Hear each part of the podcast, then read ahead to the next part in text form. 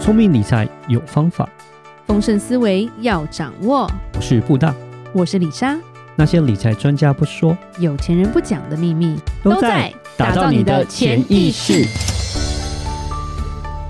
打造你的潜意识，告诉你理财专家不说那些事。大家好，我是主持人布大。我是布大人生与职场的好搭档李莎。我们今天还是邀请到练习不听话的作者 Fanny，就是李莎的学妹，来与我们一起分享。欢迎芬妮。 Hello，大家好，我是芬妮说书的 Fanny。这一集我们要继续讲，上一集我们其实讲到父母嘛，这一集我们讲我们自己好了。反正你也结婚有小孩了吗？对，我也结婚有小孩，其实所有事情都是一个牵着一个的啦。今天就要讲夫妻关系好了，好啊，没有一对夫妻结婚之后就不会吵架，或者是永远想法都一样的吧？嗯嗯对，一定都是要不停的沟通，不停的沟通。嗯。然后对于钱的分工、财政的分工也是非常多，尤其是说现在台湾就是房子贵嘛，对不对？然后你到底要租还是要买？谁付房贷？房贷怎么付？然后头款怎么出？反正就是一堆事就对了。然后我觉得在台湾的思想方式，就是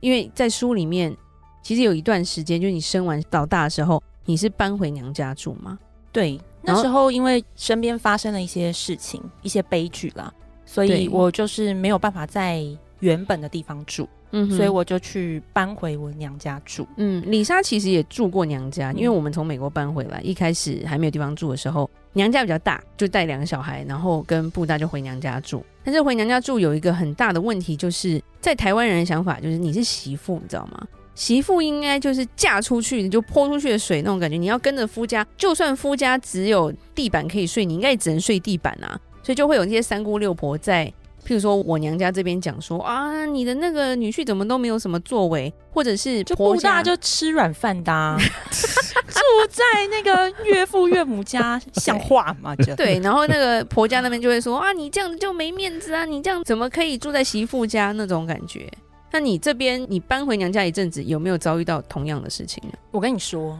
不用三姑六婆，我妈自己就会说，你们赶快搬出去。为什么？不然的话，女婿一直住在我们家，你们又没出息。啊，他讲这样的话，，对，哇，哇，蛮可是狠那时候对我来说很震撼的，因为嗯我正遭遇到一些很不幸的事情嘛。是嗯是是，然后你就要叫我搬出去，那你先生是怎么 take it？他有当你先生面前这样讲吗？他就也不敢当我先生面前讲， 他就是在我面前讲，可是我还听了还是会很不舒服、啊。对对对，对对，就觉得哎、诶你怎么这样？我们现在是是家道中落，只是借住一下，是然后是可是是你却要我赶快振作，然后说我们这样很没出息，对我就很受伤。你如果很受伤，你先生应该也会感受到啊。会，可是因为毕竟住在娘家，她其实对我还是很好啦。我说我妈，是是是，她就请我说出水电费就好。对，其实因为母女就是相爱相杀啦，对，他不是。在争那个钱啦，他就是对那一张嘴跟一些传统的想法，然后可就是如果我真的听进去，想说好啊，那我自己搬出去。哎、拜托，那个 房租其实蛮贵的。对，就好，我住你门口，你没有们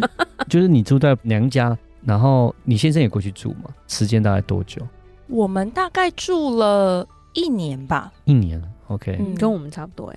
一年，一年紧绷了，紧绷了，紧绷那个摩擦很大 嗯因为日常生活起居啊是习惯都不一样，即是使她是是自己是妈妈哦，对嗯对对，好像因为有可能已经结婚出去一段时间了，所以然他后会又有觉得小说，孩，有对一个然后婴儿在那边，他就会觉得家里怎么突然多了陌生人，然后我的女儿也不像是以前的女儿那种可以让我随便管对，了，因为女儿也变母亲了嘛，，对对对，就是对心思啊、想法啊，全部都已经变了。对，尤其是寄人篱下，主人就会觉得说，那你就是要听我的啊，这是我家，你是来住我家那种感觉吧？可是我就会觉得，可是我好不容易也当妈妈，我也长大，我已经结婚，我已经搬出去住，我只是因为一一些些不可抗得的因已素的对对对问对题，对又来住在你家的时候，我觉得我那个主控权的被剥夺感很严重。有有有，嗯对。那你婆家那边那时候是怎么？哦，因为婆家在中南部，哦 OK 所以如果要是上班的话，其实没有很方便，所对以那个就完全不是考虑。就不会考量哦所以是因为工作的因素，对对哦，对就对变对成说住在自己娘家，这样比较方便一点。对可以对了解。那、那你老公那时候想法是怎么样？就他的感觉如何？我觉得他应该也很憋屈吧，嗯，嗯哼可是又不能讲，因为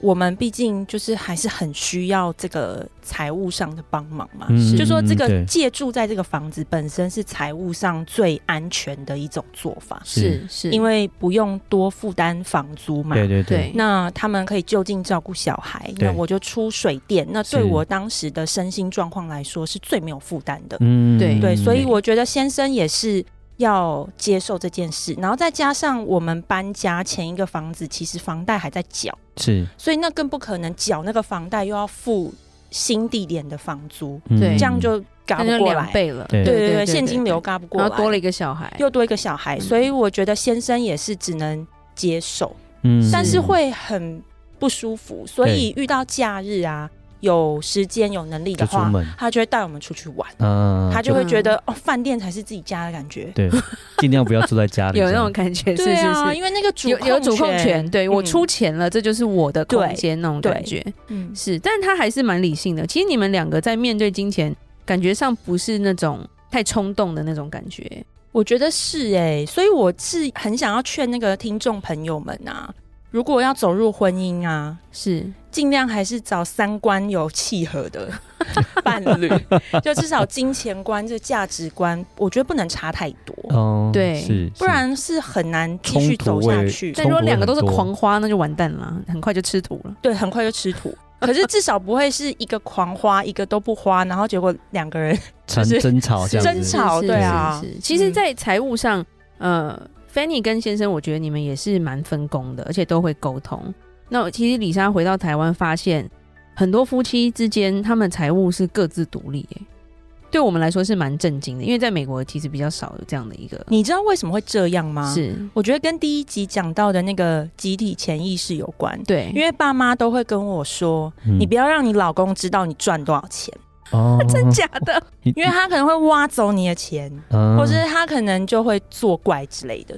有钱就 作作怪，怪哦，就之对类的对对，然后如果他作怪，你的底细他要摸得很清楚，对到时候吃亏的就是你，你就没有办法经济独立之类，对就是恐惧的串联。哦，也不能太依赖啊什么的，就是他们已经把最坏的打算都讲完了。对，对，就好像说你步入婚姻就是要走最坏的打所算。以他教我的啊，感觉就都是把那些很可怕的事情先讲在前面，嗯然后帮你预防。这样是子因为他其实我知道他还是很疼我、很爱我，所以才会这样讲。对都是他就为是你好啦，对，其就实是怕你真的走错那一步，然后到最后你没有办法自力更生的时候怎么办？然后他又已经老了，对对，他做不了什么那种对感觉。其实可能也是因为看过很多什么身边朋友的小孩，或者是自己身边朋友遭遇到的一些经历，然后他会觉得说还是要独立一点啦。就是女人还是要有钱，然后你要自己顾好，这样对所以才会导致可能夫妻一开始没有办法这样子沟通。对，也有一些就像你刚刚讲的，三观也许不太契合，或者是像李莎常会讲门当户对这种东西，它就是可能差距有点太大的话，某一方的家庭就会很努力的想要保护他们的资产，譬如说。很多人买房子，他们就是不放另一半的名字啊。就是如果是今天是我这个家族多出了一份力，那就是另外一个人就不要就有，不信任啊，就是一种不信任，因为怕说后面会发生什么事，他们都是把后面会发生什么事先讲出来，对，这样然后子先预防在前面。对对对对，那其实这种感觉就不是很好啦。这种解决方式最简单的是，如果今天真的，譬如说经济能力差很多，或者是两边会有怕说以后发生什么事的话，婚前协议就很重要了。就是你可以写一些，譬如说，就算夫妻之间能力相当，你们真的会怕有这些事情发生，你们就把婚前协议写出来，发生什么事情要怎么分或干嘛，就比较不会说进入婚姻了几十年了，然后还不知道对方到底赚多少，或者是想要花钱，然后只有什么小孩学费大家一人一半那种感觉，就很不像夫妻啦。但是我觉得 Fanny 你们很厉害，跟我们比较像的就是，譬如说记账也是一起啊，会一起去参考，然后就算是花钱也是一起在讨论那种感觉。嗯我觉得这样的婚姻往下走会走的比较顺畅，少很多纷争啦。诶那我问一下，因为你说你妈给你的观念就是要不能让你老公知道你赚多少钱，那可是后来你们怎么会转换成你们是就像李莎讲是一起合作，然后一起记账，然后一起、呃就是一个属于不听话的一个状况这样 子？因为我觉得我妈给我哦的那个信念啊，限制信念是，男人就是不能有钱，有钱就会作怪， OK，对不啊对？可是你想想 看哦，如果我一直有这个信念的话，是，我老公就不会有钱啊。啊对因为他很乖，嘛，他对他其实是很顾家、很好的一个男人，是那他就不会有钱呐、因对为他就是跳套入这个制约里是是面了嘛。对，所以后来想想，我觉得我好像不应该这样子，我应该要是把他当成是我的 partner， OK，对就是我们共同经营这个家的嗯 partner。是是所以我都说他是 CEO，对我是 CFO。 OK，对所以呢，他就是管这家里的一些处理那些什么契约啊、水对电这些事情。是嗯是是，那可是账我就会来管，嗯对，哦，但是是呢，钱我们还是公开透明，我会告诉你说账跑去哪里，然后花去哪里，嗯然后小孩花什么，学费多少，是，对，房贷多少，我们就是一笔一笔，每个月会对账。嗯是是那我觉得我们能做到这样，也是因为我们有一个共同的目标，嗯呃，我们是知道我们共同存的这个钱，或是我们要去理财理的这个钱，最终的目标是要什么？嗯譬如说，我们对就是要一起退休，是或对是我们对一起对要干嘛？就是要是一是起是到老啦，而对不对是对说对对，了解，误打小心思，说对以后我就是要自己怎 么样，叠对叠，对对对，怎么样了？我要拿比较多那对种对对，感觉，就是要撇开这些，嗯是要有一个共同，同目标，我们才能共同去经营。了解所以后来就打破这个信念之后，是我们就比较可以把那个财报啊打开来，就就是对哎、你，看这样子这笔对不对？所以是所以练习不听话真的很重要，很。重要，在各个场域都非常受 用。那像说你自己的母亲是这样子灌输你嘛，对不对？那你先生那一边呢？我先生那边他们从小是用钱比较吃紧啊，是就是可能钱是大起大落的那一种，是因为他们以前也是做生意大对起对大落，对所以我先生对于钱其实是比较谨慎，对，所以他就比较不太敢花。嗯嗯哼，我也是啦，我是我妈要教我用钱谨慎，然后我爸要教我不要当保人啊，不要被骗啊，因为他自己是银行出对他身看到的太嘛，多了，他看对到太多那些奇怪的对基对金，对对对对不要不对。要随便乱按印章或者是对按指对对，纹不这样要子相信那个什么投资报酬率什么的对那种，对所以对我也是花钱 谨慎。那我先生也是啦，是，是，对，所以他也是会有那种钱不敢花，但是比我严重。嗯啊对，因为我是爸妈谨慎这样教我，那他对们可能是家里现金流比较大起大落，所以他是的谨慎是来自于金流。哦，来自的于影响家里，其实跟布大那种感觉很像，因为做生意就是会对紧张那种，对对对然后对对小孩会一起会陷入那里面，就对了。对，哦，原来是这样，所以夫妻之间，李莎要讲的是说，就像 Fanny 跟布大李莎这样子，我觉得如果今天真的要步入婚姻，其实我觉得透明跟沟通是非常重信要的，任。对，嗯因为婚姻就是要这样走下去啦，不然到后面其实也都是因为钱伤感情啊，对，所以这对于我们来说也是需要去学习不听话的，哎，那还有就是你，就你们娘家住过一年嘛，后面是一年之后什么样的契机再搬出去的？因为我就想说，终究我们是必须搬出去的嘛，所以那时候我就是边住在娘家，就边看房子。嗯那因为反正已经有一个安居的地方嘛，嗯那我就慢慢看。那那有看到了，然后其实那个时候因为身心状况很不好，是也没什么在花钱，对所以钱就有存下来，就可以去付头期款。 了解就，OK，就刚好有个契机，因为房子对也是缘分嘛。嗯那看到了是房子就啊，那我们就应该搬出去。嗯了解